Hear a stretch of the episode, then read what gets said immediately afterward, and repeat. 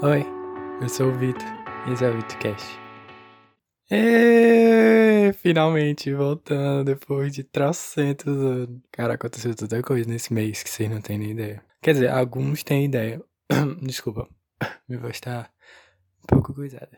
Algumas pessoas têm ideia do que aconteceu, principalmente a galera da minha família. Um beijo para todos. Então, hoje eu vim falar sobre o meu sumiço, não que alguém se importe. Espero que se importe, porque, enfim, se você está ouvindo, acho que se importa. Então, eu sumi porque. Sabe o dia do lançamento do primeiro episódio? Então, nesse dia eu fui pro hospital e eu tava sentindo, tipo, uma dor, assim, no peito. Dor e um pouco de, de falta, um pouco de falta de ar, não, né? Bastante falta de ar. E, tipo, eu não sabia o que era, não tinha ideia do que era. Aí cheguei lá, esperei, esperei mais um pouco, ok. Que foi até rápido, entre aspas, né? Rápido de hospital não é tão rápido, mas é rápido. Não, na verdade não é rápido, mas. Enfim, vocês entenderam.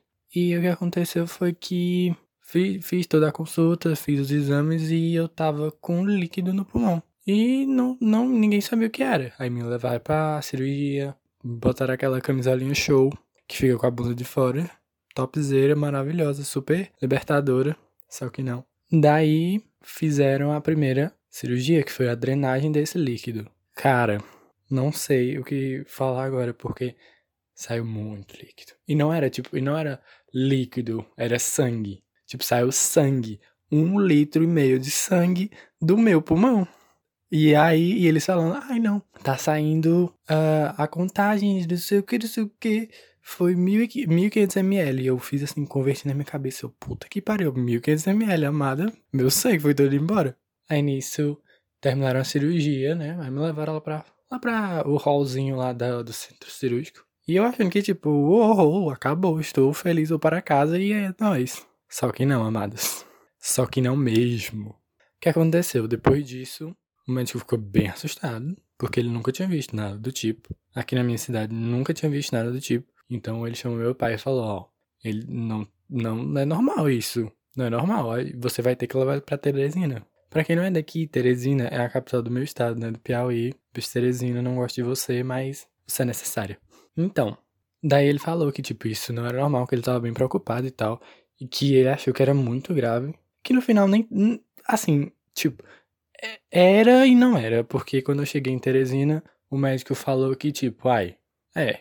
Não é tão grave, mas poderia matar. Ou seja, poderia ter morrido, tá, amores? Só que, tipo, como ele drenou como ele tirou o líquido do pulmão, já tava bem melhor, porque, tipo, antes eu não tava conseguindo respirar. E ainda, imagina você tá no hospital, com problema no pulmão, sem conseguir respirar e com a máscara. Era de fuder qualquer um. Desculpa o palavrão, tá, meninas? Então, foi, foi um pouco complicado. Depois da cirurgia, é, dessa primeira cirurgia, né, que aqui foi aqui na minha cidade, é, eu passei dois dias internado aqui, dois dias sem comer e sem beber nada. Tipo, nada, nem ah, nem água. Não, nem água. Tipo, nada, zero. E. Nossa, foi horrível. tipo, eu falo assim, normal, mas foi punk para um caralho. Foi muito difícil. Ah, só Deus sabe. Uh, então, eu passei dois dias sem comer, sem beber água, que foram terríveis. E, tipo, na sala que eu fiquei, era uma sala pra uma galera que não tava tão legal, né? Então, por isso eu fiquei um pouco, hum, será que tem tem alguma coisa errada. Tinha alguma coisa errada, né? Bem errada. E tipo, eu tava com muito medo, porque tinha, tinha outras pessoas lá. E era uma coisa super. Não era. Não era muito controlada, era tipo meio que uma emergência. E foi muito ruim, porque eu tava com muito medo de eu pegar coronavírus. E, meu amor, se eu pegasse coronavírus naquele jeito que eu tava bem ali, ah, mas não sobrava nada pra contar a história, mas nada. Daí, é, acho que foi no dia 5. No dia, foi no dia 5. Eu acho que foi, foi no final dia. Isso, na noite do dia 5. Eles deram, deram um jeito, porque tava muito complicado, de me levar para Teresina, porque estavam ligando para todos os hospitais, todos os hospitais. Eles só falavam, não tem vaga, não tem vaga, não tem vaga. E tipo, eu ouvi naquilo ali, imagina, você deitado numa cama de hospital, com um pulmão, com sangue. E nisso, eu esqueci de falar, na cirurgia não foi só, ai, abriu, fechou. Não, eles botaram um dreno para quem não sabe o que é um dreno, um dreno é um tubo de plástico que eles enfiam no teu peito ou em algum outro lugar, não sei se dá para colocar em outro lugar. Provavelmente dá. E para drenar o líquido e com um potezinho embaixo para poder aparar o teu sangue ou o líquido, enfim. E eu tava com aquele no meu peito e, tipo, cara, foi, foi louco. Foi muito louco. E daí, finalmente conseguiram a vaga depois de muito sofrimento, assim, um sofrimento assim que eu jurava. Teve uma hora lá que eu só, eu só não, não, levantei a mão pra cima porque Deus puxava, mas de resto, cara, eu jurava que eu ia morrer naquela hora. Jurava, com certeza. Aí depois disso, finalmente me deram duas bolsas de sangue, que foi o que me ajudou, assim, bastante. Porque eu tava, tipo, amarelo, tinha mais soro nas minhas veias do que sangue, de tanto que eu tinha perdido sangue. Então me ajudou muito. Daí me colocaram numa maca, botaram ambulância e ó, despachou Teresina. A pior viagem que eu já fiz na minha vida. Sem dúvida nenhuma. Cara, você não sabe. Se você nunca andou de ambulância, e principalmente em situações graves, meu amigo, você não sabe como é ruim. Porque, tipo, eu tava com falta de ar no oxigênio e com falta de ar, numa maca super desconfortável. E era uma viagem de, sei lá, 300 quilômetros. E o cara tava indo muito rápido, muito, muito, muito, muito rápido. Tanto é que ele, tipo, ele passava num lugar e parecia que era um, sei lá, tava pulando as crateras da lua. E foi foda, foi bem foda. Mas enfim, a gente chegou lá, no hospital particular, que graças a Deus, graças a Deus, foi no hospital particular, porque, cara, se fosse num público eu tava fudido. E eu tava fudido. Tipo, nada, nada contra o hospital público, mas a gente sabe que Hospital público no Brasil, dependendo do hospital, é foda. Então, me levaram para o hospital particular, plano de saúde e tal, blá blá blá, essas coisas. Aí falaram pra meu pai e pra minha mãe, ó, vai ficar na UTI até estabilizar, blá blá blá. Porque eu tava, cara, eu cheguei lá mal. eu tava mal. Aí lá na UTI eu passei alguns dias, me deram outra bolsa de sangue e na UTI era muito ruim. Porque lá, finalmente, quando eu cheguei lá, me deixaram beber e comer de novo, né? E. Cara, é muito. Ah, lembranças que eu queria esquecer. E meio que eu esqueci, porque esse tempo todo na minha cabeça não é tipo uma lembrança clara do que, ah, você viveu isso. É tipo, sei lá, um filme. E daí, todo dia de manhã cedo, vinha alguém me acordar para poder. Vinha alguém com me acordar com uma máquina de raio-x. Raio Ou seja, todos os dias que eu fiquei lá, eu fiz um raio-x. E eu fiquei morrendo de medo, porque eu, tipo, cara, eu já vi na escola. Raio-x a gente faz de 100 em 6 meses. E eu ficava, meu Deus, eu tô fazendo raio-x todo dia, eu vou ficar Chernobyl, Césio 137. E junto com o, o exame de Chernobyl, raio-x, vinham tirar meu sangue todo dia. Então era todo dia uma furada pra tirar sangue. E sem falar que eu tava com acesso. Quem não sabe o que é acesso é quando eles furam a tua veinha pra ficar colocando medicação, botar o soro, essas coisas. E o acesso, ele é assim uma coisa maravilhosa, que não é tipo, ai, ah, vamos botar um acesso e vai durar, sei lá, 300 dias. Não, tu bota um acesso, ele dura, sei lá, 2, 3 dias. No meu caso durava até menos, já chegou a ver de durar menos, acho que um dia ou até menos, porque meu braço, ele inchava muito. Aí quando ia colocar o remédio, não fazia, não dava, porque o acesso estava ruim, entendeu? E aí complicava nessa situação. Ou seja, ficava nesse troca-troca. Tira do inchado, bota no outro, tira do inchado, bota no outro, tira e, e vai e bota aí, enfia no oi. E cara, foi, uh, foi tough days. Dias difíceis. É, mas daí, depois de um tempo, eu saí da UTI, fui pro quarto, que foi menos pior, mas não vou dizer que foi melhor. E depois de um tempo que eu tava no quarto, me levaram para fazer outra cirurgia.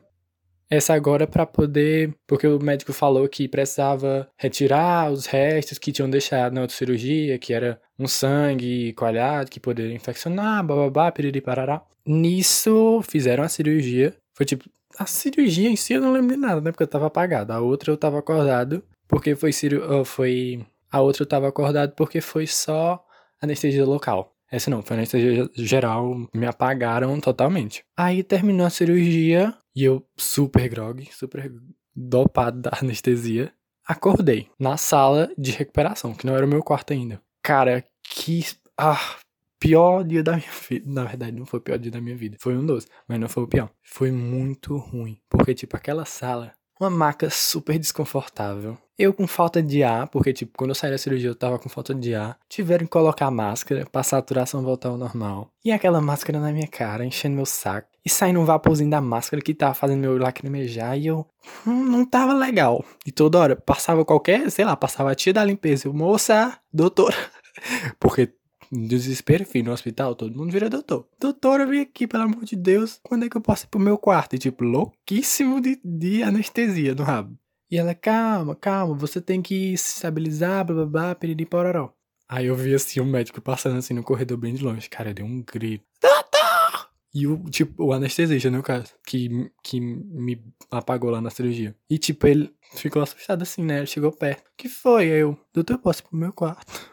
E ele, calma, calma, só você já pode ir, só precisa aquela moça ali autorizar. Aí, ah, tá. Aí fiquei lá mais um tempinho, aí elas ligaram pro meu pai, aí a moça, a moça lá do, a técnica enfermagem que tava no plantão, pra que ia cuidar de mim, ela foi lá, mais uma maqueiro, me pegaram e levaram para fazer outro raio-x, mais um Chernobyl no meu rabo.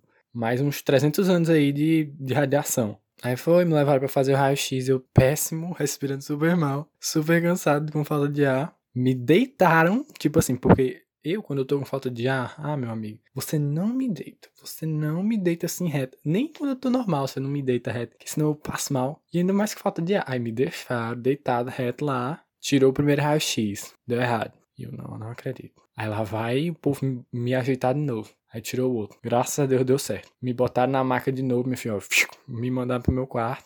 E lá, graças a Deus, fiquei. Com oxigênio ainda, porque eu tava. Cara, tava muito ruim.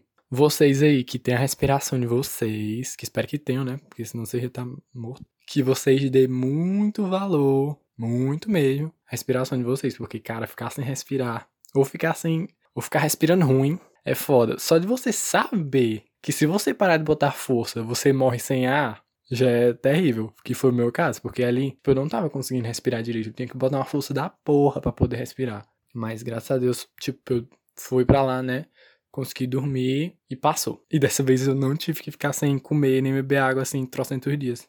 Porque foi a primeira coisa que eu entrei. Na hora que eu entrei assim na sala, que o doutor me deitou na cadeira, eu falei bem assim, doutor, depois de quanto tempo eu vou poder beber e beber e comer água? Eu ia falar, beber e comer. É... Aí ele falou, no Natal. Eu, meu Deus. Tipo aquele susto de que você sabe que a pessoa tá brincando, mas você faz. Ele falou: Não, assim que tu voltar pro teu quarto já pode comer. Aí eu, oxi. E lá em Picos, que foi anestesia local, me deixaram sem comer dois dias. Aí o médico olha para mim e fala: Rapaz, o que é que tu fez pra esse médico pra ele te deixar dois dias sem comer? Também não sei, amado. Queria entender ele. Daqui a... Se eu ver ele na rua, fala, amado, assim, Dois dias sem comer, dois dias sem beber água, porque assim, o que é que eu te fiz? E foi isso. Depois de um... E nisso ele trocou o dreno. Tipo, ele tirou o que tava e botou outro mais embaixo para poder drenar uma área maior, para poder tirar o que faltava, entendeu? Ah, e uma coisa que eu esqueci de falar. Ah, e uma coisa que eu esqueci de falar.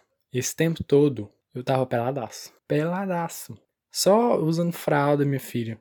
E todo mundo vendo meu corpinho sensual, assim, desnudo. Tipo, bem uma coisa bem Adão e Eva, bem Jardim do Éden. Mas foi isso aí, né? Depois de um tempo, início todo dia eu tinha que ficar fazendo fisioterapia, é, caminhando, e era injeção aqui, injeção acolá, remédio aqui, remédio acolá, e dava diarreia. Aí. Desculpa, tá falando de diarreia com vocês, né? Porque, enfim, faz parte. Aí dava. Vamos falar. Não, não tem como falar isso de uma maneira bonita. Dava diarreia mesmo. Dava diarreia, aí dava remédio pra entupir. Aí quando entupia, entupia demais. Aí tinha que dar remédio pra cagar. Aí, aí ficou nesse vai e volta, top, desentope, top, desentope. Ai, eu, que bom que eu consegui agora, né? Porque na época foi bem triste. E. Ah, e eu não posso esquecer de falar do pior pesadelo da minha vida quando eu tava internado: a comida do hospital. Amados, não é de Deus. Não é, não é de Deus, não é. Toda vez que a mocinha lá, que ela entrega, ela bate na porta assim, ó que vinha com a minha bandeja, com a bandeja do meu pai para comer. Oh, meu Deus. Eu ficava assim numa aflição. Que abria assim o, a tampinha de cima, viu? Um cheiro assim, um, uh, horrível. Um arroz duro, duro. Um feijão assim com gosto. Uh, um cheiro péssimo. Nisso tive que voltar a comer carne, porque me obrigaram a comer carne. Foi, foi triste. Uma carne assim, bem assim, de 15 categoria.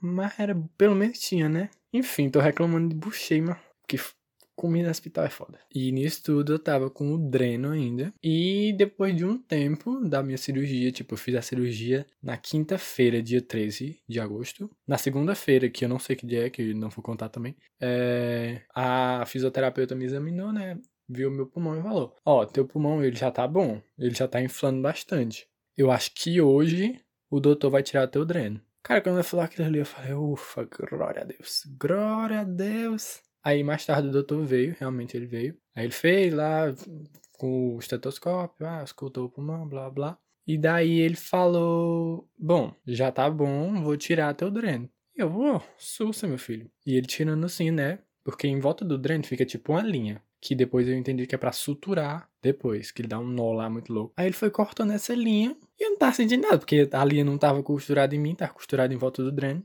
Aí ele falou assim. Aí ele terminou de cortar, né? A linha. E falou: Ó, oh, a parte que vai doer mais já acabou. E tipo, eu, eu fiquei, meu Deus, maravilhoso, que não vai doer, porque tipo, eu não senti nada. Ah, oh, amados. Oh, oh, o pobre. É cansativa a vida do crente, viu? Ele falou assim, agora eu vou tirar o dreno. Aí ele botou o dedo assim, no, perto do tava do dreno. Ele falou, agora você vira de lado e respira fundo. Eu falei, tá. Meu amigo, quando eu respirei de lado, quando eu respirei de lado, quando eu virei de lado, eu respirei. Oh. Ele só assim, ó, vrau. Oh, mas foi assim. Ele tirou assim, um, assim, uns mil metros de dentro de mim de, de dreno. Que hoje eu sei que são 40 centímetros. Cara, um tubo de 40 centímetros de plástico dentro de você. É. Ah, e sem falar que, tipo, todo dia eu passava mal. Todo dia, todo dia, todo dia. Por causa do dreno. Me fazia passar mal. Todo dia era um draminha, assim, na veia diferente. Quando ele tirou, que eu vi o tamanho daquilo ali, veio todo na minha cabeça, todo o cuidado que eu tive todos esses dias de Ai, não mexe no dreno, meu Deus, segura o dreno, o dreno vai sair. Tipo, eu achava que era, ah, sei lá, um pedacinho pequeno dentro. Amados, é um, um tilangão de dreno dentro de você. É tipo, um, é 40 centímetros. Sabe o que é 40 centímetros? 40 centímetros. E eu fiquei, cara, esse negócio tava dentro de mim. Puta que pariu. Aí nisso eu tive alta. E uma coisa engraçada, assim que eu tive alta, eu dei febre. Aí minha mãe ficou louca, porque, meu Deus, como é que vamos tirar o menino daqui? O menino tá com febre. Aí veio a moça, me deu lá um de pirona. Aí baixou a febre e eu fui para casa. Não para casa, eu fui, eu fiquei lá em Teresina ainda um, mais ou menos uma semana, mais um pouco mais de uma semana. E daí eu tive que retornar para fazer o consulta com o médico para ver se estava tudo bem, levar raio-x essas coisas. Mais um raio-x para conta, mais uma radiação, mais um Chernobyl. E daí ele olhou e falou: "Ah, tá tudo bem", tal. Viemos embora para Pix. Só que dessa vez no nosso carro, porque de ambulância, cara, não dava, não dava, não ia aguentar. Apesar do que já tava bem, não precisava de ambulância, né? Daí chegou aqui, passou uns dois dias, veio a enfermeira aqui, tirou meus pontos, que, que aliás, um deles doeu bastante. Doeu bastante, porque ela tava bem difícil de torar e ela puxou um bocado. Daí. Daí foi isso. Daí tô aqui me recuperando e tá sendo deverasmente bom. Em comparação que já teve, cara. Tá perfeito. Mas é isso, gente. Eu só vim aqui dar. Tipo, tá super improvisado aqui. Eu tô segurando o celular com a mão. Eu não sei se o áudio vai ficar legal. Se não ficar, me desculpem. É, só vim aqui para atualizar vocês e pra dizer que eu tô bem. Que muita gente nem sabia que tinha acontecido isso tudo. E foi isso. Até o próximo podcast. Amo vocês. Beijo.